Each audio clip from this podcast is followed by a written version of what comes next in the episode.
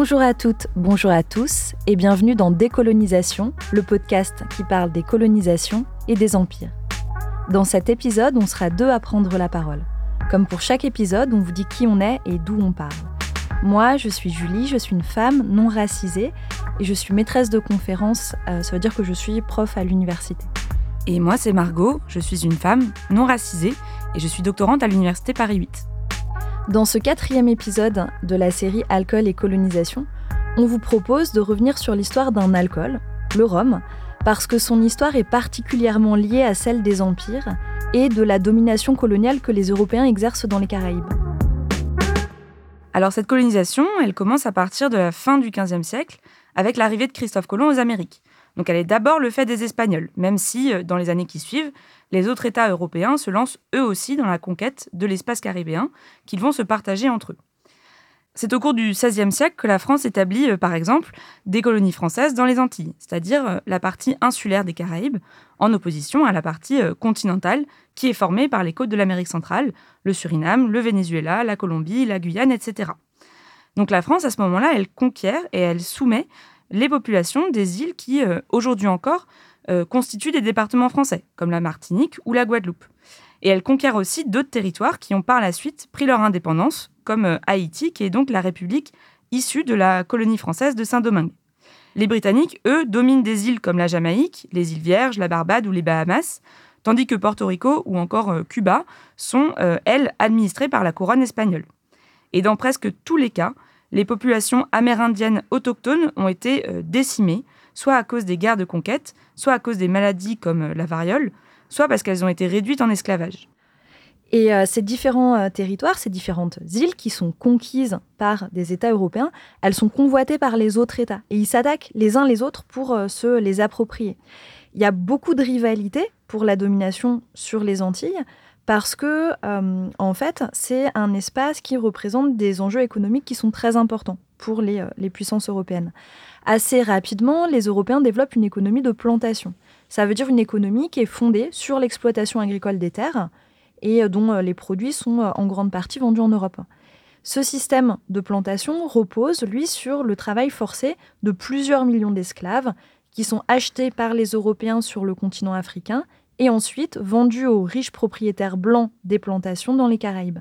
En général, quand on apprend ça au lycée, on parle de commerce triangulaire ou de traite atlantique. Il y a différents types de plantations sur lesquelles travaillent les esclaves, de tabac, de coton, mais c'est surtout la canne à sucre qui est euh, un élément euh, central de l'économie de plantation, parce que c'était la seule source de sucre jusqu'au 19e siècle, c'est-à-dire jusqu'au moment où sont mises au point des techniques industrielles pour extraire le sucre des betteraves. Alors, la canne à sucre, euh, a priori, elle n'est pas originaire du continent américain. En fait, elle viendrait plutôt euh, d'Asie du Sud-Est ou des îles du Pacifique.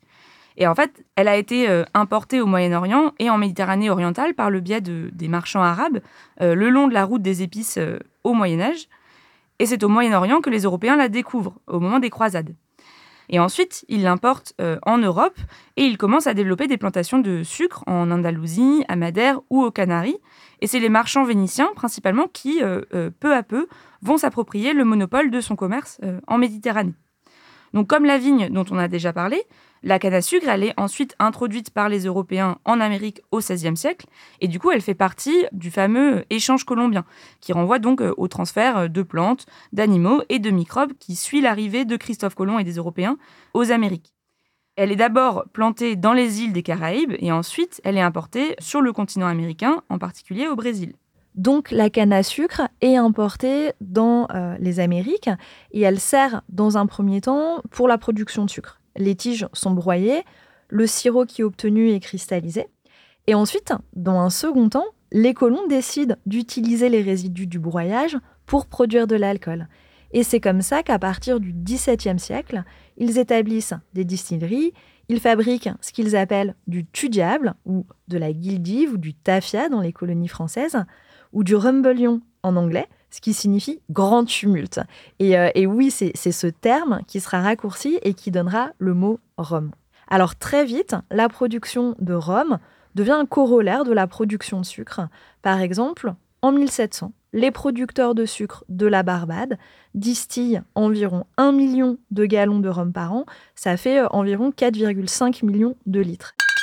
Et c'est un rhum qui est consommé euh, essentiellement localement. Près de 90% de la consommation Voilà, et donc dans cet épisode, on voudrait justement parler de cette histoire particulière du rhum, de la façon dont il a été produit et consommé dans les Caraïbes, euh, non pas forcément d'un point de vue économique ou hygiénique comme on l'a fait dans les autres épisodes, mais plutôt en abordant la façon dont cette boisson euh, faisait vraiment partie du quotidien des populations qui vivaient en situation coloniale dans les Caraïbes, c'est-à-dire euh, donc les propriétaires euh, planteurs blancs certes, mais aussi et surtout les esclaves dont il est beaucoup plus difficile de retrouver les voix, mais qui étaient pourtant celles et ceux qui contribuaient le plus à sa fabrication et à son essor. Pour cela, on a choisi de se concentrer plutôt sur la période moderne, ça veut dire qu'on s'arrête grosso modo à la Révolution française, et on a invité deux historiennes modernistes, spécialistes de l'espace atlantique, que nous sommes très heureuses d'accueillir aujourd'hui avec nous, Camille Cordier et Julie Duprat. Bonjour. Bonjour. Bonjour. Alors, euh, comme d'habitude dans Décolonisation, on demande aux personnes de se présenter. Est-ce que vous pourriez euh, nous dire en quelques mots qui vous êtes, d'où vous parlez et sur quoi vous travaillez exactement? Donc, euh, moi, c'est Camille Cordier. Je suis doctorante en histoire moderne à Lyon. je suis une femme blanche d'Hexagone et je rédige actuellement une thèse sur les consommations et les marchés alimentaires au Cap français, qui était la capitale économique de Saint-Domingue au XVIIIe siècle. Bonjour à tous et à toutes. Euh, donc je suis Julie Duprat, je suis aussi une femme blanche de métropole et je suis archiviste paléographe, c'est-à-dire que j'ai fait un cursus à l'École nationale des chartes, au cours duquel j'ai soutenu une thèse en 2017 sur le quotidien des personnes noires et métisses à Bordeaux à la veille de la Révolution. Et du coup, je m'intéresse, euh, entre autres, aux échanges culturels et matériels qu'il y a pu avoir entre euh, les colonies et la métropole via ces personnes de couleur. Et du coup, toutes les deux, dans quelle mesure est-ce que vous croisez le rhum dans vos travaux? Euh, donc euh, moi en fait euh, au Cap français je l'étudie de différentes manières. Déjà sur la question de la réglementation et de la fiscalité qui tourne autour du point de vue aussi des consommateurs de savoir ben, qui boit du rhum à quel moment avec qui sous quelle forme. Et ensuite sur la question des lieux de consommation qui sont donc les cabarets qui sont une institution très importante de sociabilité et d'échange euh, dans euh, les villes de la Caraïbe. donc moi de mon côté, le rhum, je le croise beaucoup plus ponctuellement que Camille, parce qu'il a une importance quand même moindre en métropole que dans les colonies. mais du coup, ce qui va m'intéresser dans le rhum, c'est que ça fait partie de tous les marqueurs culturels des colonies, justement, qui arrivent progressivement en métropole et qui vont être appropriés en métropole. Et moi, du coup, ce qui m'intéresse, c'est de voir comment les afrodescendants participent à ce mouvement-là. Euh, et notamment, ça a été euh, un des sujets qui a été étudié lors d'un colloque organisé par le groupe euh, Nouvelle-Aquitaine et Outre-mer, qui s'intéressait justement aux échanges culturels entre, les colonies et les métropoles, et qui, parmi tous les sujets étudiés, il y avait la question du sucre et du rhum qui revenait très régulièrement. Et c'est un peu dans ce cadre, moi, que j'ai commencé à creuser ce sujet en m'intéressant, entre autres, aux afrodescendants qui transforment le sucre en métropole. Dans un premier temps, est-ce que vous pourriez euh, nous présenter, est-ce que tu pourrais, euh, Julie, par exemple, nous présenter la façon dont le rhum est produit, par qui, un peu de quelle manière euh, et dans quel lieu? On, a dit très rapidement que la canne à sucre était produite sur les plantations, qu'elle était ensuite broyée, que ses résidus étaient distillés pour obtenir du rhum. Est-ce que cette distillation, par exemple, se place sur les, sur les plantations? Comment ça se passe techniquement? Alors, en fait, quand on parle de plantation, euh, en général, pour parler des Antilles, c'est un mot qui reflète pas très bien forcément ce qu'il y a véritablement dans les plantations. En fait, les plantations sont des vrais complexes industriels, c'est-à-dire qu'outre les champs où on va effectivement cultiver la canne à sucre, on va avoir accolé à ces champs plein de bâtiments euh, qui sont vraiment à la pointe euh, à l'époque du progrès euh, industriel, qui vont permettre de pouvoir transformer le sucre. donc on a des bâtiments hyper spécialisés qui vont permettre de broyer le sucre avec des moulins qui sont assez lourds, qui provoquent d'ailleurs des accidents très réguliers chez les esclaves. on va avoir également des espaces qui vont permettre progressivement de transformer ce sirop-là euh, en sucre cristallisé. Et puis tout à la fin de la chaîne, on va retrouver des quais d'embarquement euh, qui vont pouvoir permettre aux propriétaires de commercialiser euh, ce qu'ils viennent de fabriquer sur la plantation. Donc il faut vraiment imaginer quelque chose d'assez étendu dans l'espace, de très construit finalement. ça se voit très bien notamment à la planta au château du Buc en Martinique, qui est un, ancien site archéologique où on voit très bien les différents, enfin on devine encore très bien les différents complexes qui se succèdent et qui permettent de transformer le sucre jusqu'à sa forme finale. Et évidemment, au sein de tout ce complexe-là, les esclaves vont en fait s'occuper de toutes les étapes euh, depuis euh, la récolte euh, du sucre, du broyage, en passant par la distillation, etc. Donc ce sont vraiment les acteurs qui sont au centre de la production et de la transformation de ce sucre et qui, à terme, on en reparlera, seront également au centre de la production du rhum. donc voilà, c'est ça qu'on entend par plantation et par complexe industriel. Et je crois que Camille voulait également rajouter un petit élément sur la fabrication du rhum. Non, je voulais juste dire que, en fait, euh, dans les Caraïbes, on retrouve aussi euh, des complexes industriels indépendants qu'on appelle en fait les guilderies ou les vinaigreries, où ce sont euh, des propriétaires qui rachètent le sucre et le transforment. Et d'ailleurs, c'est un sujet très peu étudié, si quelqu'un veut, se lancer sur, sur le sujet. Julie, tu as, as, évoqué très rapidement le, le rôle des esclaves euh, dans la production euh, du rhum. Et en fait, donc toi, dans un article que tu as publié sur un blog, euh, donc c'est un blog que, tu animes, un blog d'histoire, qui vise à, voilà, à donner une visibilité aux minorités noires à l'époque moderne. Donc pour les auditeurs et les auditrices que ça intéresse, on vous met évidemment un lien sur la page de l'épisode. Alors du coup, toi, en fait, dans, cette, dans cet article que tu as publié sur ce blog, tu expliques que pendant longtemps, justement, le, rôle des esclaves dans l'évolution des techniques de production du rhum, dans aussi la transmission des savoirs euh, théoriques et pratiques et la mise en œuvre de ces savoir-faire, ce rôle, il a longtemps été euh, invisibilisé dans les travaux des historiens et des historiennes. Donc, qu'est-ce que tu veux dire par là? Est-ce que ça veut dire que la paternité de ces techniques a été attribuée aux propriétaires européens des plantations plutôt qu'aux esclaves, aux industriels euh, voilà, est-ce que tu peux nous parler un petit peu de, ça? Est-ce que tu aurais un exemple particulier d'une évolution technique qui, euh, en fait, euh, était le fait d'un esclave? Oui.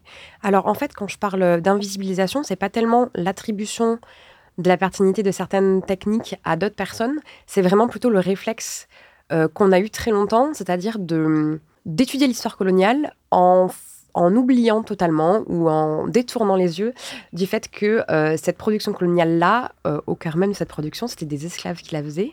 Euh, et donc voilà, pendant très longtemps, on a parlé en fait de ça de manière assez éthérée, de manière assez détachée, comme si un peu les complexes industriels ou presque se faisaient tout seuls. voilà, c'est des techniques qui évoluent, mais sans parler des personnes qui, au, centre de la matrice, sont vraiment en train de faire fonctionner les différents outils. Et donc moi, ce qui m'intéresse justement, c'est de, dans mes travaux en général, c'est de remettre de l'humain dans tout ça et de montrer qu'on a des personnes qui peuvent être parfois d'ailleurs très clairement identifiées, qui euh, contribuent à l'évolution des techniques ou au passage de, certaines, de certains savoirs, et notamment du coup des personnes euh, d'origine africaine. Euh, pour la transformation du sucre, c'est visible à plusieurs égards. Je ne vais pas tout de suite parler de la transformation du sucre en rhum pour l'espace français parce qu'en fait on a pour l'instant assez peu d'éléments à ce sujet. Mais par exemple, on sait que dans les colonies antillaises françaises, ne serait-ce que les premières euh, étapes de transformation du sucre, c'est des techniques qui ont été importées par des... Euh, en tout cas qui ont été euh, transmises aux planteurs, aux colons français qui étaient là au XVIIe siècle, par des esclaves qui, eux, arrivaient du Brésil et qui, du coup, à leur arrivée dans, en Martinique notamment, ont été, on va dire, un peu repérés et ont appris à faire enfin, les premières techniques en fait de raffinage du sucre, euh, en l'occurrence la pratique du terrage, qui consiste à produire plus de sucre à partir, euh, enfin plus de sirop à partir du sucre. Donc ça, c'est dès, le XVIIe siècle. On a deux esclaves euh, qui arrivent du Brésil pour lesquels on ne connaît pas les noms malheureusement. Et vraiment, leur, euh, leur vie, c'était trois lignes dans une histoire générale de, la Martinique. mais c'est quand même assez symptomatique du rôle central que tiennent les personnes esclaves dans la transformation et dans le savoir-faire tout simplement lié à la production du sucre. on a quand même quelques éléments parfois un peu plus précis, notamment pour l'espace américain par exemple c'est un espace notamment où il y a eu pas mal d'enquêtes orales qui ont été réalisées au 19e siècle pour euh, connaître le vécu des personnes euh, esclaves au moment où l'esclavage était toujours euh, légal aux États-Unis. Et notamment lors de ces enquêtes, il y a par exemple eu la prise de conscience que certaines techniques de distillation du rhum, par exemple, avaient été transmises euh, par des esclaves, une fois de plus. C'est notamment le cas de la célèbre marque Jack Daniels, où on sait qu'en gros, euh, le fondateur de la marque, qui était un homme blanc, a appris à distiller le rhum euh, grâce à un esclave qui s'appelait Nearest Green. et donc, grâce à cette cet entretien oral, on a vraiment la mémoire de ça, mais globalement, sinon, ça se perd parce qu'en fait, c'est des savoir-faire, c'est beaucoup d'oralité, et si on prend pas le temps d'aller interroger les personnes, bah, c'est vraiment quelque chose qui va complètement être invisibilisé dans les enfin voilà, qui va disparaître assez rapidement des archives et qu'on va pas noter. Et à noter également qu'en France, par exemple, on a beaucoup de légendes liées aussi à la, à la production d'alcool, notamment une marque de liqueur qui est très associée à l'univers entier, c'est la marque Marie Brizard, qui est une marque bordelaise. Et eux, pareil, dans leur légende de création de la marque. la légende, c'est donc qu'en fait la fondatrice de la marque au XVIIIe siècle aurait apprise, pareil, la recette d'un ancien esclave qu'elle aurait trouvé euh, sur les quais bordelais. Alors justement, comment est-ce que ça se passe euh, en métropole? Est-ce que il y a des esclaves qui arrivent en France, qui arrivent à Bordeaux et qui sont en mesure de transmettre ces techniques? Comment, euh, comment est-ce que ça s'organise l'apprentissage de la distillation et la production du rhum en métropole? Alors en fait, ce qui se passe en outre, c'est dans un premier temps, les esclaves viennent en métropole pour être formés, parce qu'en fait, les techniques de raffinage du sucre et de en gros de perfectionnement de la transformation du sucre, c'est quelque chose qui, se, qui arrive progressivement aux Antilles parce qu'à la base, c'est notamment euh, des techniques qui sont plutôt le fait des Néerlandais, qui sont très forts dès le XVIIe siècle pour faire tout ça, euh, et qui vont avoir quasiment un monopole sur euh, la transformation du sucre, etc. Enfin, en tout cas sur le raffinage du sucre. Et progressivement, en fait, on a certains marchands néerlandais qui vont immigrer en France notamment, qui vont installer les premières raffineries en France à la fin du XVIIe siècle. Et puis, du coup, ce qui est rigolo, c'est qu'au début du XVIIIe siècle, notamment dans les années 1730, on observe qu'il y a de nombreux propriétaires d'esclaves qui choisissent d'envoyer leurs esclaves en métropole pour apprendre typiquement les techniques de perfectionnement. Euh, de transformation du sucre. Euh, à l'époque, dans les années 1730, on a deux grands pôles de raffinerie en France, c'est Nantes et Orléans, où on retrouve énormément de de raffineurs, notamment de raffineurs néerlandais qui se sont établis. Et donc, on a plusieurs esclaves qui sont comme ça envoyés en France. Et c'est marqué très clairement qu'ils sont envoyés en France pour euh, apprendre à raffiner le sucre. Donc, raffiner le sucre, c'est à la fois euh, rendre le sucre plus blanc, ce qui, ce qui marche un peu mieux commercialement euh, parlant, et surtout aussi apprendre en fait tous, tous les on va dire, toutes les techniques euh, autour du raffinage du sucre. Par exemple, apprendre à former, enfin, à créer les formes en céramique sur lesquelles après on va pouvoir faire cristalliser le sucre et qui sont, pareil, très importantes pour la commercialisation. Donc, en fait, c'est vraiment un, ensemble de techniques extrêmement variées euh, qui va leur être appris en métropole et qu'ils vont ramener avec eux après aux Antilles, puisque ces personnes-là, souvent, après, eh ben, elles sont au bout de quelques années de formation elles reviennent aux Antilles et elles sont utilisées aux Antilles avec les nouveaux talents qu'elles ont appris.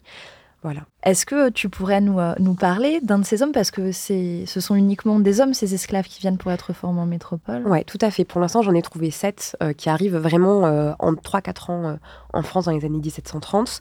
Et peut-être celui qui a le parcours le plus original, en tout cas le parcours le plus complet pour lequel on sait le plus de choses, il s'appelle Hercule. À la base, il est né dans la région de Juda en Afrique. Euh, et donc, il va être envoyé à l'âge de 19 ans en France euh, en 1735 chez un raffineur qui s'appelle Saturnin, Bertrand, qui va d'ailleurs euh, avoir au moins deux trois esclaves qui viennent régulièrement chez lui apprendre les techniques de raffinerie. et lui, il va avoir un parcours assez différent des autres esclaves que j'ai rencontrés et qui apprennent le métier de raffineur en France, puisqu'au bout de 10 ans, il est euh, rendu libre.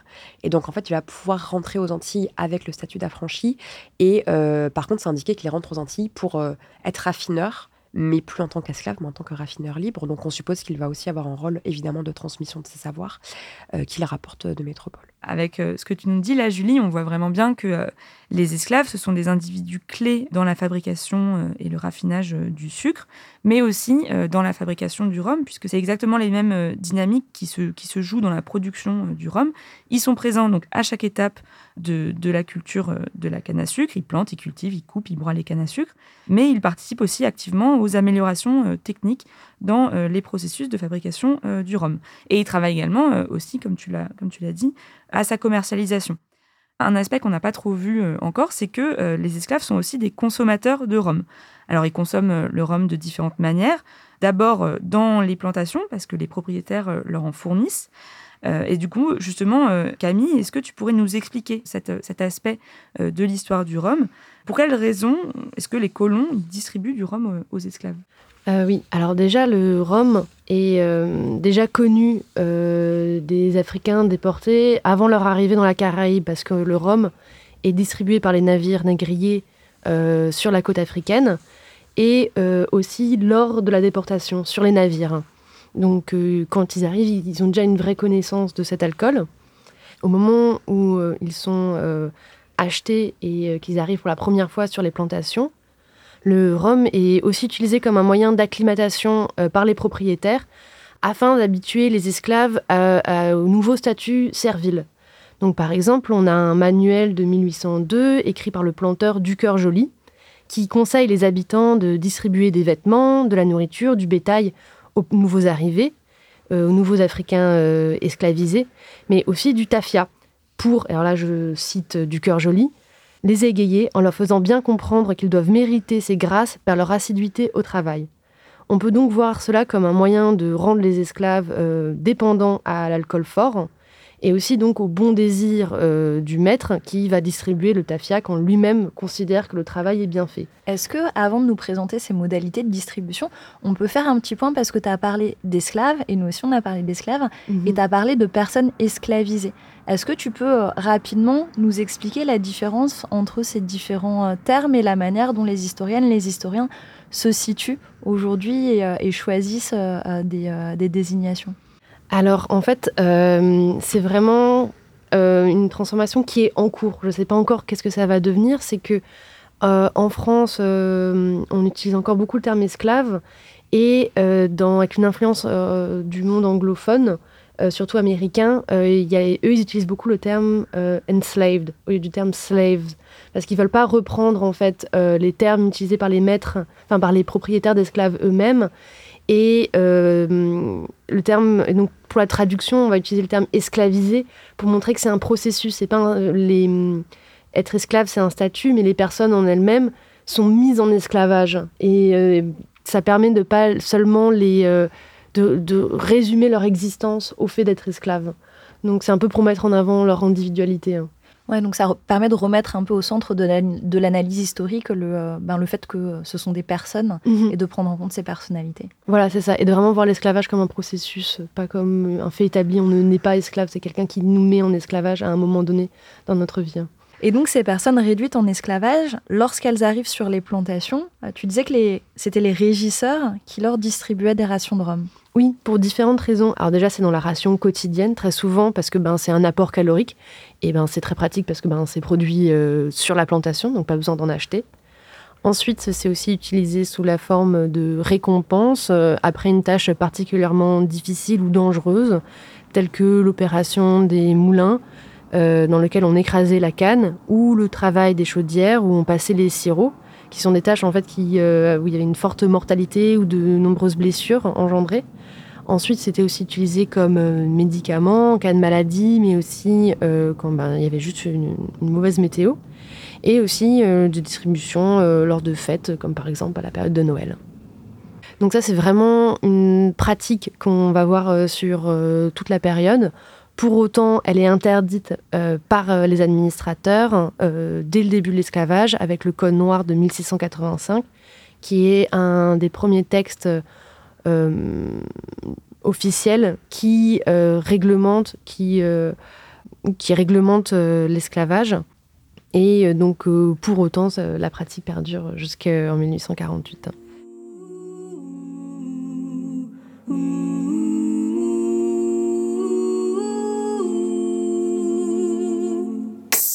C'est la à ton cette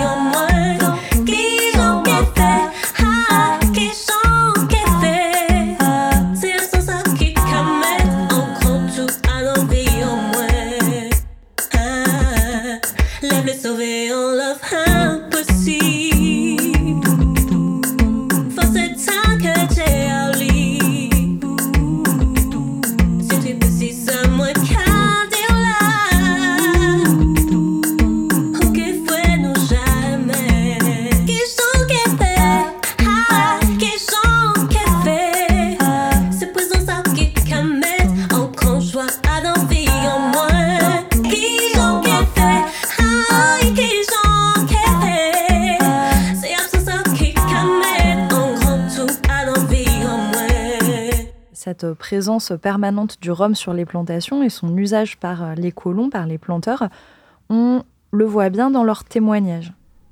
Le maître d'une habitation doit faire donner tout autant comme il le peut un coup de guildive à ses esclaves le matin et le soir, sitôt que la prière est faite, et même un peu fort.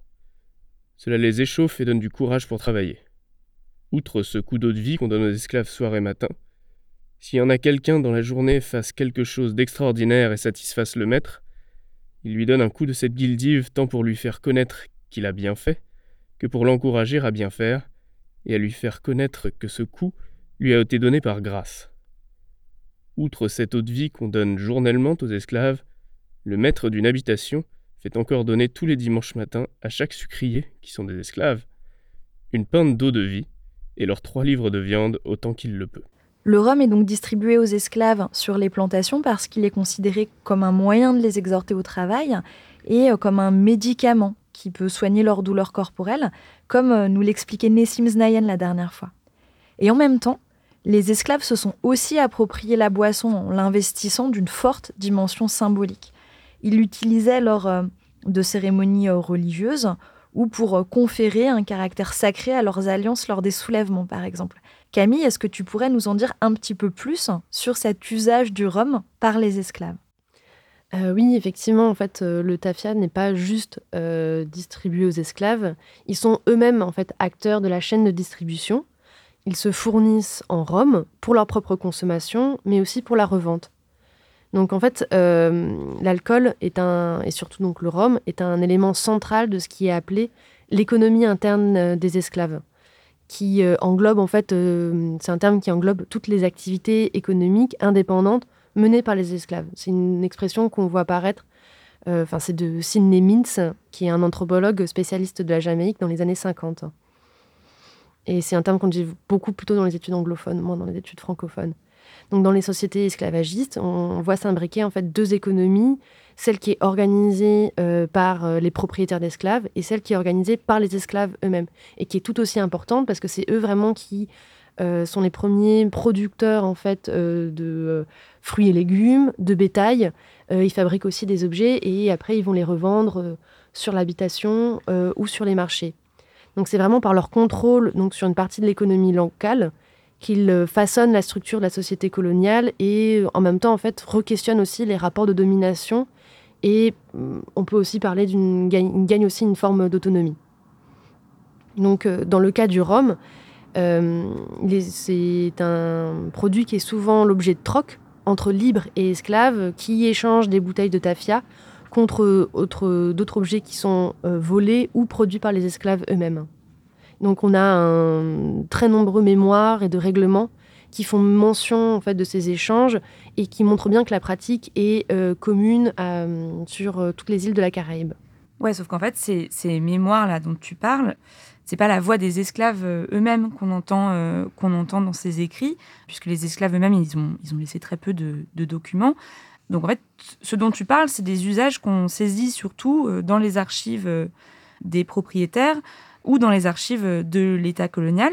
Euh, alors je crois que tu, travailles en particulier sur des annonces de marronnage. Donc les, annonces de marronnage, c'est des annonces qui sont publiées dans les journaux par les propriétaires d'esclaves quand ces esclaves s'enfuient et qui deviennent, ce qu'on dit qu'ils deviennent marrons. le marronnage, c'est la fuite d'esclaves. Et donc ces annonces, ce sont des sources extrêmement précieuses pour euh, les historiens et les historiennes qui souhaitent euh, retracer les activités des esclaves, parce qu'elles décrivent avec beaucoup de précision leurs faits et gestes. Donc par exemple, tu nous avais euh, communiqué une annonce qui date de 1789 et qui a été publiée à Saint-Domingue. Il a été déclaré dans les affiches du mois de novembre 1788 que le nègre nommé Nérestan, Mozambique, était marron depuis plusieurs mois. Ce nègre était tempé sur les saints Valadon, au-dessous Saint-Marc et P. Prince, âgé de 28 ans, taille de 5 pieds, 4 à 5 pouces, bien corpulé, très noir, d'une assez jolie figure, les dents de la mâchoire supérieure limées, ayant une cicatrice entre le talon et le gras de la jambe droite, parlant français et nasillant. Il a été vu depuis cette époque, armé d'une grande manchette et se disant libre. Il y a lieu de croire qu'il est retiré par les nègres de diverses habitations du quartier des Matheux, recelant les vols qu'ils peuvent faire chez leur maître, les payant avec tafia qu'ils trouvent à acheter aux barrières de plusieurs habitations sucrières qui font tenir cabaret de cette perfide liqueur, ruineuse pour la colonie. Ceux qui auront connaissance du dinègre sont priés de le faire arrêter et d'en donner avis à M. Bonneserre, caboteur à l'Arcahaie, ou à M. Valadon, habitant des Matheux. Il y aura quatre portugaises de récompense. Dans cette annonce, on voit bien comment l'esclave marron, nommé Nérestan, navigue entre les différentes plantations, fait le commerce du rhum, qui est consommé par les esclaves en dehors du contrôle des personnes qui sont censées les encadrer. Est-ce que, euh, est que vous pourriez euh, nous, nous, donner un exemple ou nous parler de, travaux qui éclairent cet usage sur, euh, sur ces type de consommation dans ces différents espaces, Julie, par exemple? Oui, tout à fait. Alors là, ce dont je vais parler, c'est tiré d'un article euh, qui a été écrit par euh, Frédéric Smith, euh, qui est anthropologue, et qui a publié un livre qui s'appelle Caribbean Rum, où il revient sur les espaces-temps durant lesquels les esclaves consomment du rhum, parce que ce qu'on se rend compte, c'est que le rhum est toléré dans une certaine mesure par les planteurs, parce que ça agit comme un échappatoire pour les esclaves pendant un moment donné euh, bah, de leur quotidien de servitude euh, qui est évidemment euh, très difficile à vivre. notamment, c'est toléré lors des fêtes chrétiennes, par exemple, ce qui est assez classique en fait des grandes fêtes chrétiennes. On a très souvent, comme lors du carnaval, par exemple, un moment de renversement du quotidien pendant quelques heures qui est toléré parce que ça permet notamment aux couches inférieures de la société ben voilà, d'avoir une manière d'exprimer ses frustrations avant de revenir à un ordre social qui, lui, est toléré et qui fait partie euh, du quotidien. Donc c'est exactement la même chose euh, pour les esclaves euh, avec la consommation du rhum. Et puis aussi, ce qui est intéressant, c'est que progressivement, évidemment, cette consommation du rhum, elle ne va pas se limiter aux espaces-temps qui sont décidés par les propriétaires lors de certaines fêtes ou lors du carnaval, mais c'est que les esclaves vont également commencer à consommer du rhum lors de moments qu'ils vont décider, notamment lorsqu'ils vont se rebeller. Et ce que montre bien Frédéric Smith, c'est que le rhum, notamment, est régulièrement au centre des en fait des grands rassemblements euh, qui ont lieu un peu partout euh, dans l'espace caribéen euh, et qui vont souvent sonner le début de rébellions un petit peu plus larges au sein de ces îles.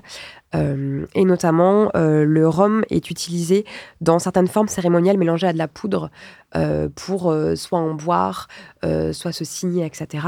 et ce qui est intéressant, par exemple, pour l'espace français, c'est que la manière dont a été décrite le début de la révolution de Saint-Domingue, et notamment la, réunion de Bois Caïman qui signe vraiment symboliquement le début de la rébellion des esclaves à partir euh, des années 1790 euh, à Saint-Domingue, on constate qu'il y a de très fortes ressemblances entre la forme de cette, de cette réunion-là du bois caïman et d'autres formes de réunions de rébellion qui ont été étudiées dans l'espace caribéen. Donc même si le rhum n'est pas explicitement mentionné dans la réunion du bois caïman, il est très probable qu'il a été utilisé comme support pour tenir un serment, pour aussi s'encourager tout simplement en, buvant de l'alcool.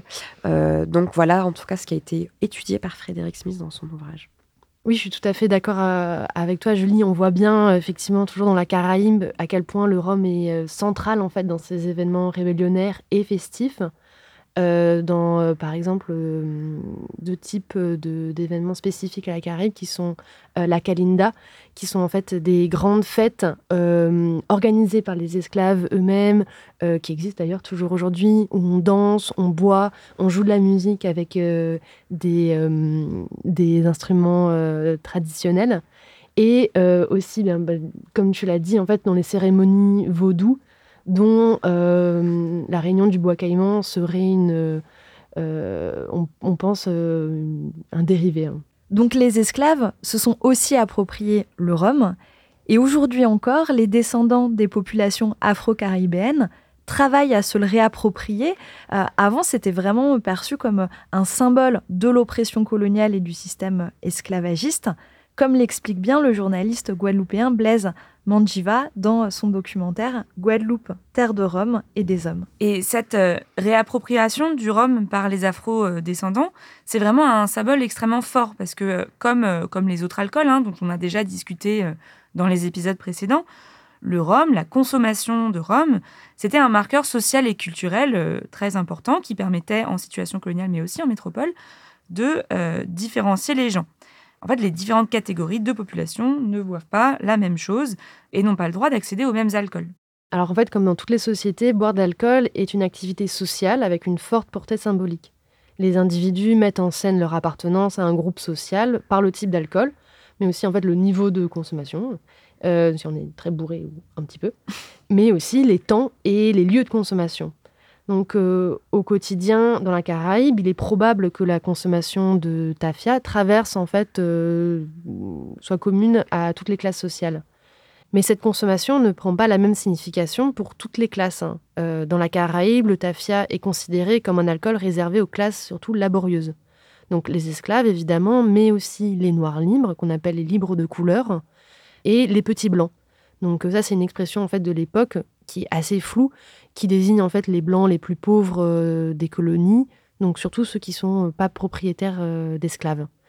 Donc parmi ces petits blancs, en fait, il y a les soldats et les matelots, dont, comme les esclaves, le rhum fait partie de la ration quotidienne sur le navire, mais aussi dans le port. Et comme signe de distinction sociale, afin de se différencier en fait des esclaves et des petits blancs, l'élite blanche et peut-être noire aussi, euh, préfèrent consommer des alcools importés, plus chers et plus difficiles d'accès. Et ils affirment ainsi leur richesse, mais aussi leur goût, euh, qui serait propre donc à leur classe sociale. Donc moi, par exemple, dans les archives euh, sur lesquelles je travaille, j'ai les comptes du comte d'Estaing, euh, qui était gouverneur de Saint-Domingue de 1764 à 1766.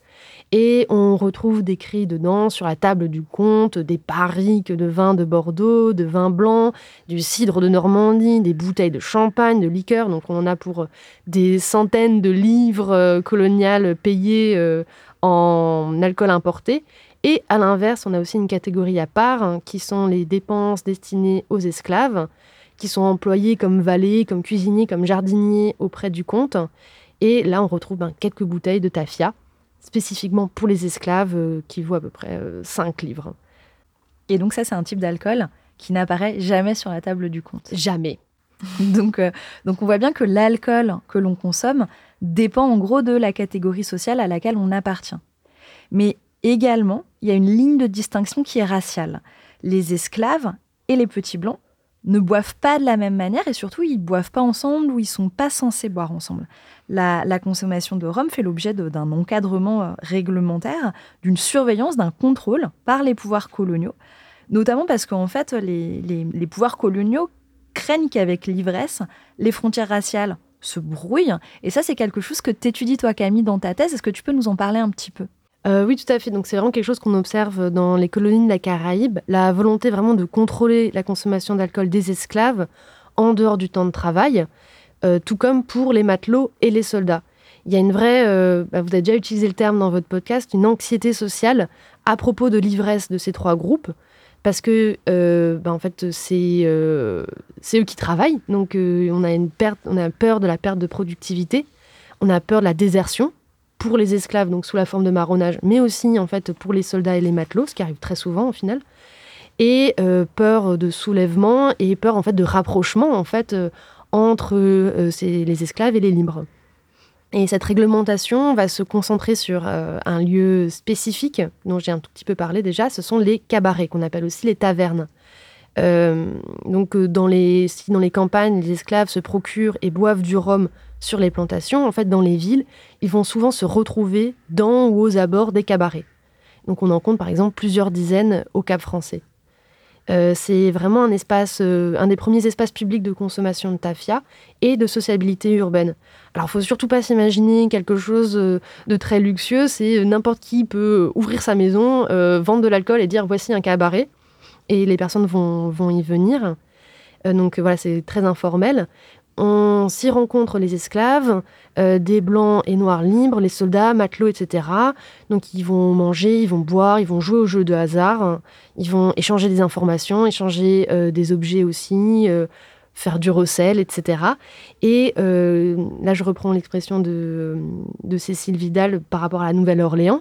Donc c'est vraiment un des premiers lieux de transgression et de mélange à travers les euh, frontières à la fois de statut, de classe et de genre, parce qu'on retrouve aussi des femmes. Et de race. Oui, tout à fait. En fait, on, à chaque fois, on va voir les deux se croiser. La question du statut libre ou non libre, euh, du type de travail et de la race. Donc euh, on va vraiment voir dans certaines réglementations l'interdiction faite au noir libre de boire de l'alcool, mais aussi d'en vendre, de tenir cabaret pour les esclaves, parce qu'on a justement encore une, peur du rapprochement et de euh, d'alliance en fait entre noirs libres et euh, esclaves. Mais euh, aussi un, constat que vous avez déjà fait dans le podcast, vous en avez déjà parlé dans le podcast, c'est que en fait ces interdictions se répètent, se répètent, se répètent tout au long du XVIIIe siècle avec euh, plein d'innovations à chaque fois, mais en fait, ça marche pas du tout. Et ces cabarets continuent d'exister de manière informelle et on retrouve vraiment toutes les classes sociales à, l'intérieur. Oui, donc voilà, en fait, là, on voit que c'est comme d'habitude avec euh, l'histoire de la colonisation. Le pouvoir colonial euh, applique une politique de différenciation entre les populations et du coup, il fait tout pour que les lieux de consommation soient séparés, pour que les modes de consommation soient différenciés entre, d'un côté, euh, les esclaves noirs et de l'autre côté euh, les propriétaires blancs. Et cette ségrégation, elle se retrouve du coup dans toutes les colonies et tout au long de la colonisation. Euh, il y a notamment une historienne qui s'appelle Lynchler, qui a fait le même constat au Cameroun au XXe siècle et qui explique très bien que dans les bars qui étaient réservés aux Européens, les employés qui servaient du rhum à des Africains étaient condamnés à de lourdes amendes.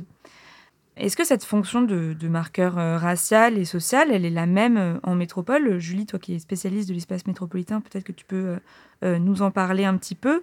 Est-ce que tu peux voilà, nous parler de la façon dont le rhum est perçu et consommé sur le continent européen?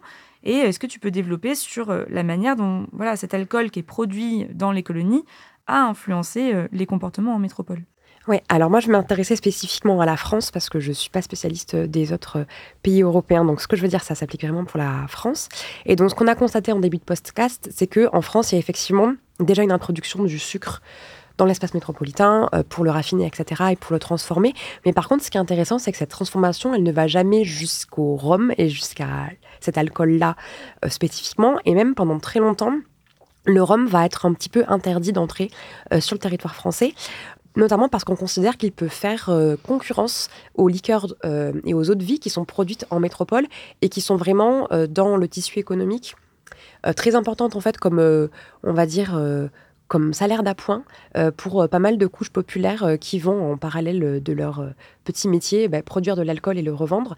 Et donc pour éviter cette concurrence-là, on interdit l'importation de, de, rhum et on va également mettre des taxes vraiment très élevées sur toutes les autres eaux de vie antillaises. Donc en fait la véritable introduction et du coup de consommation du rhum en métropole, c'est qu'à partir de la moitié du 19e siècle qu'on a vraiment des des, marques de rhum qui commencent à se développer, etc.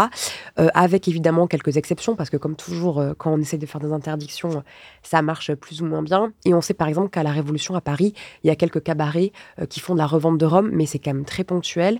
C'est pas du tout une consommation généralisée, notamment parce qu'on l'a vu plus tôt, le rhum reste vraiment associé à des classes dominées aussi. Donc on n'est pas du tout dans une tentative, voilà, dans, la volonté de vouloir se rapprocher de cette consommation-là, qui est quand même assez mal perçue euh, en général. Euh, donc ça, c'est pour euh, le rhum en général et son introduction progressive en France au 19e. Mais moi, ce qui m'a quand même intéressé, c'est que même si le rhum n'entre pas clairement dans le territoire métropolitain avant la moitié du 19e siècle, on a déjà, sous l'Ancien Régime et juste avant la Révolution, des afrodescendants qui vivent en métropole et qui vont être très fortement associés globalement à la commercialisation du sucre. Donc, on est, une fois de plus, on ne parle pas de rhum, mais tout ce qui est euh, production de pâtisserie et vente de pâtisserie, et, aussi globalement tout ce qui est revente d'eau de vie en général, euh, être aussi tenancier de cabaret. Donc tout ça, ça reste assez générique parce qu'on ne sait pas typiquement euh, bah, ceux qui vendaient des eaux de vie s'il y avait du rhum qui pouvait être un petit peu mêlé à, à leur euh, fonds euh, commercial, si ceux qui tenaient des cabarets euh, faisaient de la revente sous le manteau de Rome. mais en tout cas, on, trouve quand même cette association très forte de la figure de l'homme noir avec la commercialisation du sucre. notamment, c'est le cas pour deux figures que j'aime bien et qui sont assez symptomatiques. la première, c'est Michel Nicolas qui est un esclave, enfin qui commence sa vie euh, comme beaucoup euh, comme esclave, qui va être domestique à La Rochelle, et puis qui va finir par être affranchi dans les années 1770. Et à ce moment-là, en fait, il va tenir une boutique d'eau de vie, et donc il va être désigné comme licoriste. Et pareil à Bordeaux, de la même façon que Camille a évoqué les tenanciers de cabaret noirs qui, voilà, qui vendaient du rhum, etc. À Bordeaux, on a la même chose. En tout cas, on a, des, on a un affranchi, un homme affranchi qui s'appelle Laurent Tarquin, qui va être tenancier de cabaret, puis ensuite qui va être désigné comme limonadier. Euh, limonadier, pareil, c'est des personnes qui vendent des boissons de manière un peu générique, notamment des boissons alcoolisées. Euh, donc voilà, on n'a pas la certitude qu'ils vendaient du rhum, mais une fois de plus, on les retrouve associés à la commercialisation du sucre en général en métropole, avant la Révolution. Et après la Révolution, et surtout à partir, on l'avait dit, hein, de la politique plus libérale du Second Empire et de, Napoléon III, le rhum commence à arriver assez massivement euh, en métropole. Et ça devient un produit qui est consommé à la fois dans les colonies où il est produit, et en métropole, dans la métropole qui possède ces colonies. Mais ça ne veut pas dire que c'est un produit qui est simplement amené d'un point A, la colonie, à un point B, le, port de Bordeaux ou de, La Rochelle. Euh, et on voudrait pour finir souligner le fait que le rhum, comme un grand nombre de produits coloniaux, c'est un produit qui est mondialisé, qui circule entre différents espaces, différents continents, et qui participe à l'expansion impériale elle-même. D'abord parce que dans un premier temps, il était utilisé comme monnaie d'échange pour acheter des femmes et des hommes réduits en esclavage en Afrique. Euh, c'était donc un rouage du commerce triangulaire et de la traite. Le rhum était la principale boisson consommée sur les navires européens qui traversaient l'Atlantique ou qui se faisaient la guerre aux Antilles. Parce que euh, l'eau douce, qui était embarquée au départ, elle croupissait assez rapidement. Et les marins euh, ne pouvaient pas boire cette eau croupie sous peine d'être malades. Ils se voyaient alors distribuer des rations d'alcool journalières. Au XVIIe siècle, la marine militaire anglaise, par exemple, la Royal Navy, elle distribuait des rations de 4 litres et demi de bière par jour et par homme. Mais c'est une boisson qui supportait mal le voyage et progressivement, elle a été remplacée par le rhum. Donc, euh, c'est vraiment un objet, une boisson qui a circulé euh, euh, de manière transversale à travers les empires. Pour conclure cet épisode, on peut dire que le rhum, c'est un produit dont l'histoire est vraiment très étroitement liée au colonialisme et à l'esclavage. et en fait, cette histoire, elle se retrouve aujourd'hui dans des événements qui sont liés à ce produit, même si elle est très largement oubliée parce que c'est pas très marketing de parler des esclaves exploités sur les plantations. et donc on peut reprendre l'exemple de la ville de Bordeaux dont tu parlais tout à l'heure, euh, Julie.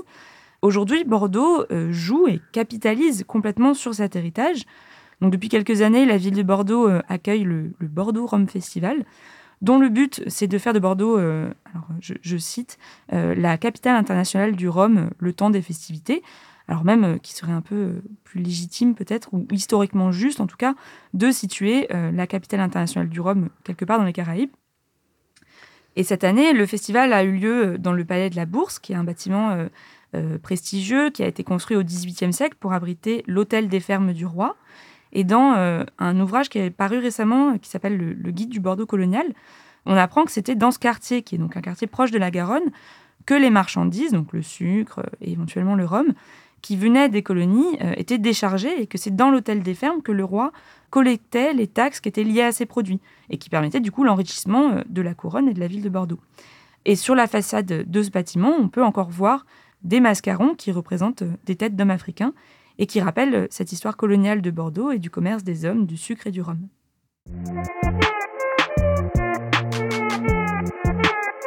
Ce podcast est le fruit d'un travail collectif qui repose sur toutes les recherches menées par les historiennes et les historiens spécialistes des alcools et dont vous trouverez les références sur la page de l'épisode.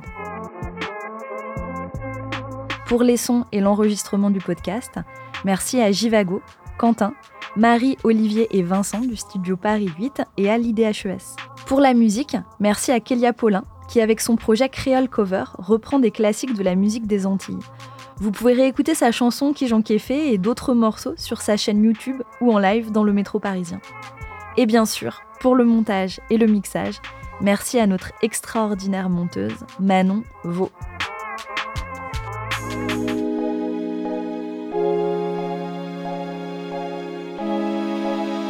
Spec.